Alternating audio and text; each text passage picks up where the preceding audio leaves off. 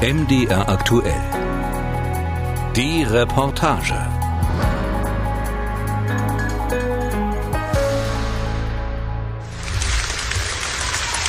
Thank you everybody. Thank you so much. Juni 2016, Wahlkampfveranstaltung von Donald Trump in der Kleinstadt Monessen im Südwesten von Pennsylvania. Thank you. I want to thank Rick Santorum, our senator. Hinter dem republikanischen Präsidentschaftskandidaten türmt sich eine Wand aus Recycling-Aluminium. Vor ihm stehen hunderte geladene Gäste und lauschen gespannt, als Trump sein America First Programm für die Wirtschaft vorstellt. We are going to put American steel and aluminum back in to the backbone of our country. Wir werden amerikanischen Stahl und Aluminium wieder in das Rückgrat unseres Landes stecken und dadurch werden gewaltige Zahlen an neuen Arbeitsplätzen entstehen. Gut bezahlte Jobs, nicht die Jobs, die wir heute haben, gewaltige Zahlen an guten Jobs. We're going to create massive numbers of good jobs. Stacey Wolford steht an diesem Tag mit in der Menge. Die Mit-40erin ist Redakteurin beim Mon Valley Independent. It was uh, really exciting because it hasn't been since President Kennedy. Es war richtig aufregend. Es war das erste Mal seit Präsident Kennedy 1962 die Stadt besucht hat, dass so etwas Großes in unserem kleinen Nest passiert. So that was that was pretty exciting. Bei der passenden Kulisse für seine Rede hatte Trumps Team nicht viel Auswahl. In Monessen gibt es nur noch zwei größere Betriebe in der Montanindustrie, die Recyclingfirma und eine Kokerei. Früher lebten in der Kleinstadt rund 20 Kilometer südlich von Pittsburgh über 20.000 Menschen. Jetzt sind es nur noch knapp 7.000. 7000 Arbeiter schufteten in den beiden Stahlwerken am Ufer des Monongahela. Die gibt es schon seit den 80er Jahren nicht mehr. Auch Stacey Wilford in einem Kleid in Neonorange, Fingernägeln in der gleichen Farbe und einer Maske mit Leopardenmuster stammt aus einer Stahlarbeiterfamilie. Trumps Besuch hätte den Menschen in Monessen Mut gemacht. He brought a lot of hope to the area. Steel mill industry died. Er hat viel Hoffnung mitgebracht. Die Stahlindustrie ist schon seit Jahren tot und seitdem quälen wir uns dahin. Nicht nur in Monessen, sondern in all den kleinen Städten entlang des Flusses kann man die Verwahrlosung sehen. Und er hat neuen Enthusiasmus, neue Aufregung verbreitet. Ich glaube, die Leute wollten auch daran glauben. Schließlich brauchen wir doch alle Hoffnung. Big company sold us in 2015. We Der Mon Valley Independent residiert in einer heruntergekommenen Baracke, die sich die Zeitung mit einer Tankstelle teilt. Im Newsroom läuft der Fernseher, vier Reporter tippen und telefonieren. Stacy und ihre Kollegen kennen die lokale Wirtschaftsentwicklung genau. Ein paar neue Läden, ein paar kleine, hochspezialisierte Produktionsfirmen, die beispielsweise Teile für die Gasindustrie herstellen, sind in den vergangenen vier Jahren entstanden. Die Arbeitslosenquote lag vor der Corona-Pandemie im März 2020 bei rund sechs Prozent, so wie schon bei Trumps Amtsantritt im Januar 2017. Aber die vielen gut bezahlten neuen Jobs, die Trump versprochen hat, es gibt sie nicht, schon gar nicht in der Stahlindustrie. we all know in this area that big steel is not coming back. Wir alle wissen doch, dass Stahl nicht zurückkommt. Das ist einfach die Realität. That's just the reality we have to face. Im Ortskern von Monessen erinnert die Wandmalerei auf einer Brandmauer an die stählerne Vergangenheit. Die Hochöfen, die darauf zu sehen sind, wurden längst verschrottet. Nur die Kokerei existiert noch. This is the coke plant. Ja. It's been here. It's been here forever. Joe Como steht am Maschendrahtzaun vor dem riesigen Werksgelände direkt in der Ortsmitte. Eine hangargroße Halle, ein rostiger Kran und ein Förderband ragen dahinter in die Höhe. Früher standen auf dem weitläufigen Gelände zwischen Fluss und Hauptstraße auch ein Draht- und ein Schienenwalzwerk. Joe, ein stämmiger Mann von Mitte 60 mit kurzem grauem Haar und weit aufgeknöpftem Poloshirt, zeigt auf die riesigen Batterien der Kokerei. Not hot Sie laufen momentan nur im Notbetrieb. Der weltgrößte Stahlkonzern ArcelorMittal produziert hier normalerweise den Brennstoff für seine Werke in der Nähe von Philadelphia und in Kanada. Aber seit Sommer steht die Produktion wegen der Pandemie still. Como ist Bezirkschef der einst mächtigen Stahlarbeitergewerkschaft United Steelworkers. Auch die Belegschaft der Kokerei vertritt er. Über die Hälfte der knapp 200 Mitarbeiter wurde in den vergangenen Monaten entlassen. Zum Mittagessen lädt der Gewerkschafter ins Clubhaus der örtlichen Feuerwehr ein. Komos ältere Tochter betreibt das Lokal und kocht, die jüngere kellnert. Im Fernseher über der Bar läuft eine Quizshow. Eine Handvoll Tische stehen verteilt in dem schmucklosen Raum. Ein paar Gäste sitzen schon vor gewaltigen Tellern mit Fischsandwiches, Fritten und Krautsalat. I look at my daughter. She bustles her ass. Uh, both of them. They work two or three jobs just to make ends meet. Seine Töchter hätten mehrere Jobs, um überhaupt über die Runden zu kommen, erzählt Como zwischen zwei Bissen. Früher sei das anders gewesen. My father worked in this mill for 44 years. Mein Vater hat 44 Jahre in der Stahlhütte gearbeitet. Unsere Autos waren orange. Man hat die Hütte überall gerochen. Aber wir hatten Kleider. Wir hatten Essen. Wir konnten in die Ferien fahren. Die vergleichsweise gut bezahlten und abgesicherten Jobs mit Krankenversicherung und ordentlichen Renten brachten den Stahlarbeitern Wohlstand und ein Gefühl von Sicherheit. Als Como Anfang der 2000er Jahre den Gewerkschaftsposten übernahm, waren diese Hochzeiten lange vorbei. Gerade mal 900 Arbeiter vertrat er damals. Jetzt sind es über 2000, aber nicht, weil mehr Montanjobs entstanden sind, da sind nur 500 davon, sondern weil die Gewerkschaft längst auch andere Branchen vertritt. Gewerkschaftsmitglied sein, das hieß jahrzehntelang auch fast automatisch die Demokraten wählen. Aber 2016 stimmten auch einige von Joes Mitgliedern für Trump. Genug, um dem Republikaner in Pennsylvania mit zum knappen Wahlsieg zu verhelfen. Und genug, um Como ins Grübeln zu bringen. There's a lot of union people that, that like Trump, and I, I, I, I don't know why. Warum Gewerkschaftsleute Trump mögen? Ich weiß es nicht. Hauptsächlich ist es wohl die Art, wie er redet. Dass er einfach sagt, was ihm in den Sinn kommt. Aber diese Leute verstehen einfach nicht, dass die Republikaner die Gewerkschaften schwächen wollen. Joe Como jedenfalls wird für seinen Namensvetter Biden stimmen und preist ihn fast mit den gleichen Worten wie Trump-Anhänger den amtierenden Präsidenten. He knows, he knows what it's going to take to, to make America great again. Er weiß, was nötig ist, um Amerika wieder groß zu machen. Man muss im Mon Valley nicht lange suchen, um Menschen zu treffen, die das ganz anders sehen. Eine halbe Autostunde nordwestlich von Monessen auf einem Hügel über der Ortschaft Finleyville hat die Walter Long Manufacturing Company ihren Sitz. Vor der Eingangstür zum kleinen Bürogebäude steht ein blaues Schild. Trump ist mein Präsident. Oh, this is Julia. This is my brother Rob. Hi there. Hi. Gut. And Are you German? selbst? I am German. Absolutely. David Long, ein vergnügter Mit-60er mit Glatze und Bismarck-Schnurrbart, führt den Familienbetrieb mit seinem Bruder Robert. Im Büro hängen historische Fotos aus den Anfängen. My great grandfather Walter Long Sein Urgroßvater kam in den 1880er Jahren aus England nach Amerika, ließ sich in der Stahlstadt Pittsburgh nieder. Walter und seine Brüder stellten Kessel her und reparierten sie. Als die Stahlhütten in Pittsburgh schlossen, zog der Betrieb aufs Land, aber er überlebte. David führt hinüber in die große Werkshalle. Die riesigen Pressen und Walzen zischen, klopfen und kreischen. Ein Dutzend Männer mit Tattoos und Gehörschutz bedienen sie. Überall stapeln sich Stahlplatten, Rohre und Trichter in verschiedenen Stärken. Davids Sohn Jesse ist hier der Werkstattleiter. Der 38-Jährige mit dem grauen Zopf und Rauschebart zeigt auf eine schwarze Walze.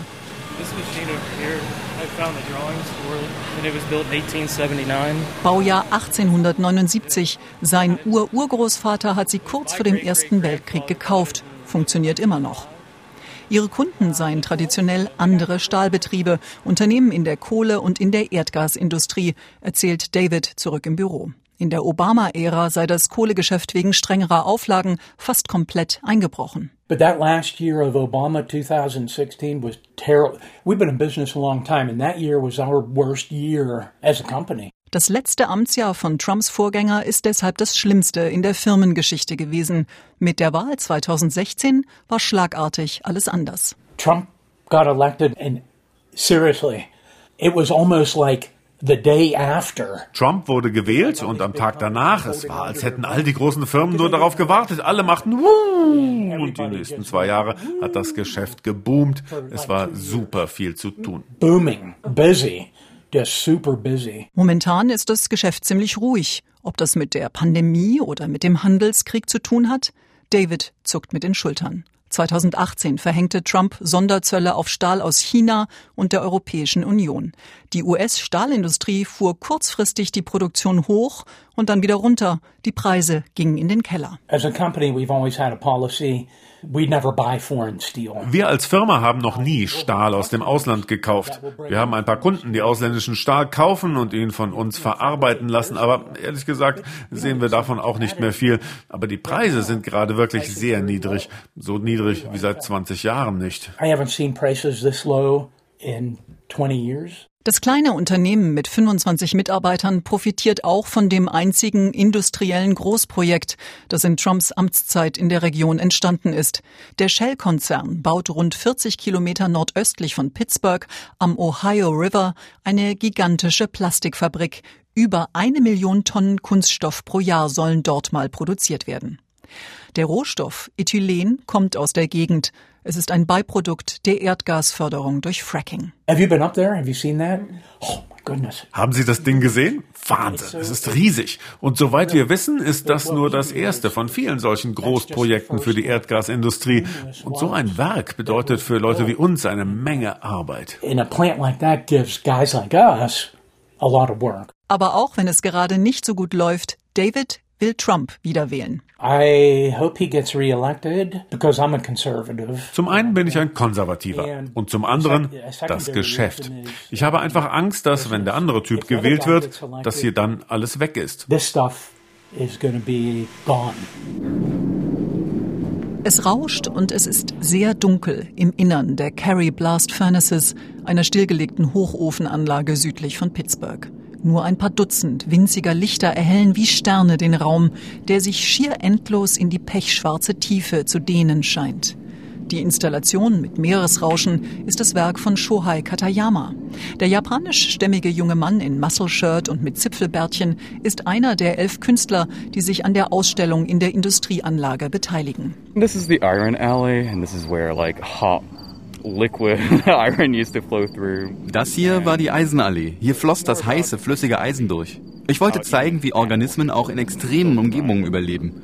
Hier gibt es Spinnen und sowas. Und deshalb dachte ich, ich schaffe ein ganzes Universum in dieser alten Eisenallee. So I thought, what if I create like a universe in this little iron alley? Ronald Barrow passt an diesem Abend auf, dass keiner der Besucher in der Finsternis über Schwellen und Eisenteile stolpert und abstürzt. I mean, that's my number one rule. No one's allowed to die. Number two rule is no one's allowed to get hurt other than me. Niemand darf sterben und nur einer darf sich hier verletzen, nämlich ich, scherzt der mit 50er mit dem grauen Rauschebart und einem halben Dutzend Silberringen im Ohr. Baraff ist der Museumsdirektor von Rivers of Steel.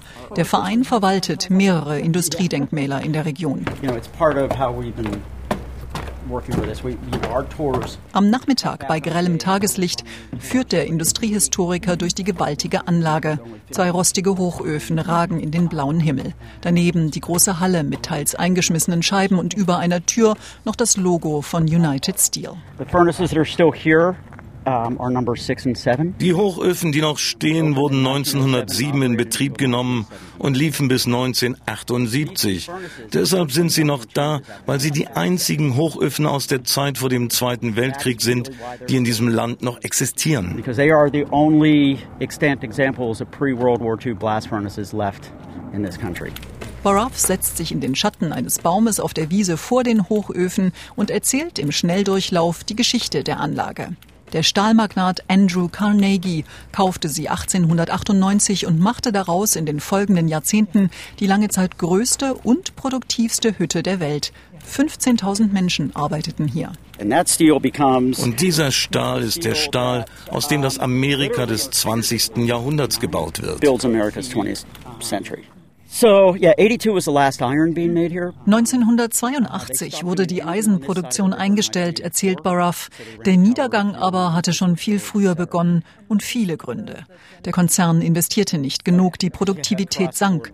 Die Gewerkschaften stellten sich quer, die Umweltauflagen wurden strenger, die Konkurrenz aus dem Ausland wuchs. Und so wie in Homestead ging es in fast allen Stahlhütten entlang des Monongahela und letztlich den gesamten USA. Über 150.000 Stahlarbeiter in der Region verloren ihren Job. Als in den 90er Jahren vielerorts mit dem Abriss begonnen wurde, hätten viele Leute erst verstanden, das ist endgültig. This is real. It's not coming back. So, you know, the the reaction in this region is. Es war nun real, es wird nicht wieder hochgefahren und die Reaktionen in der Region waren heftig.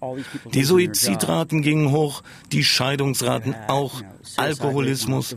Die Leute flohen, wir haben die Hälfte unserer Bevölkerung verloren. there's people fleeing this region. We lost half our population. Baraff, der im Süden von Pittsburgh in Sichtweite der Hochöfen aufgewachsen ist, hat Verständnis für die Menschen in der Region, die sich die glorreiche eiserne Vergangenheit zurückwünschen, und deshalb empfänglich waren für Trumps Wahlversprechen.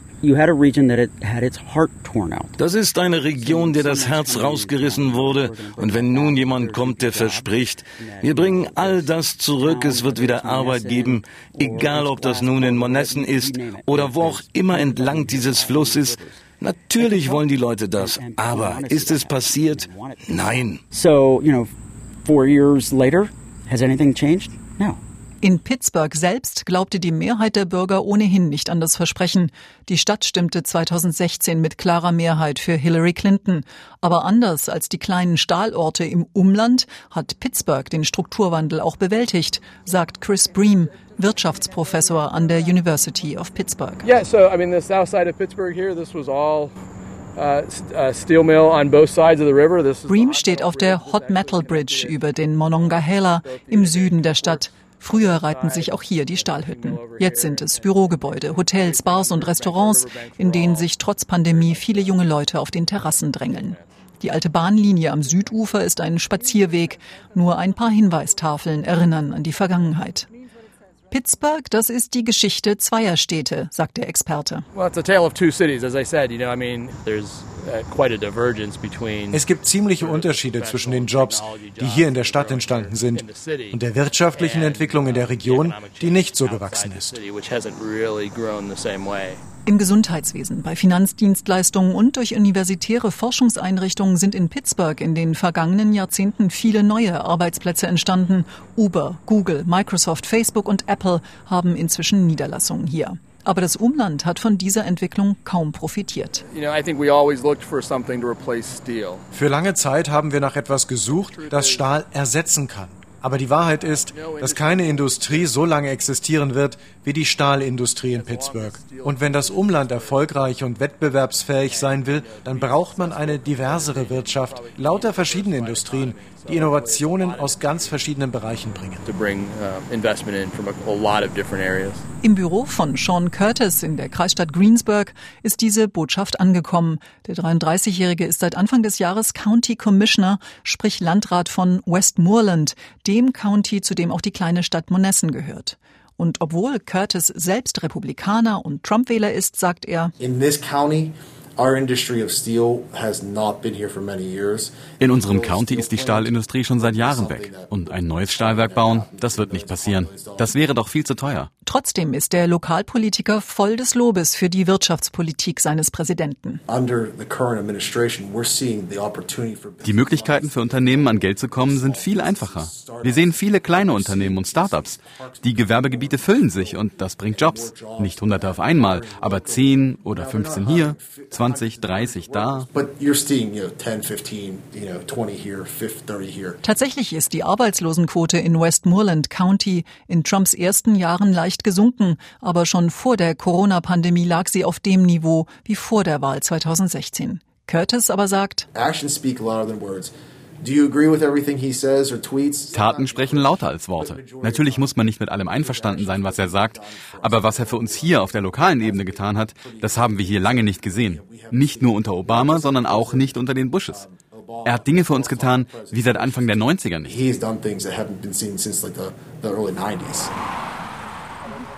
Zurück in der Kleinstadt Monessen ist von Aufschwung nichts zu spüren. Im historischen Ortskern stehen fast alle Geschäfte leer. Es gibt noch einen Drugstore, zwei Tankstellen, einen Autohändler. Aus den einst prachtvollen, verzierten roten Klinkerfassaden wachsen Bäume und Gestrüpp. Auf der Schoolmaker Avenue, einer der beiden Hauptstraßen durch die Stadtmitte, steht ein leeres Haus neben dem anderen, Fenster und Türen mit Brettern vernagelt, die Vorgärten vermüllt. This lady moved out. That person moved out.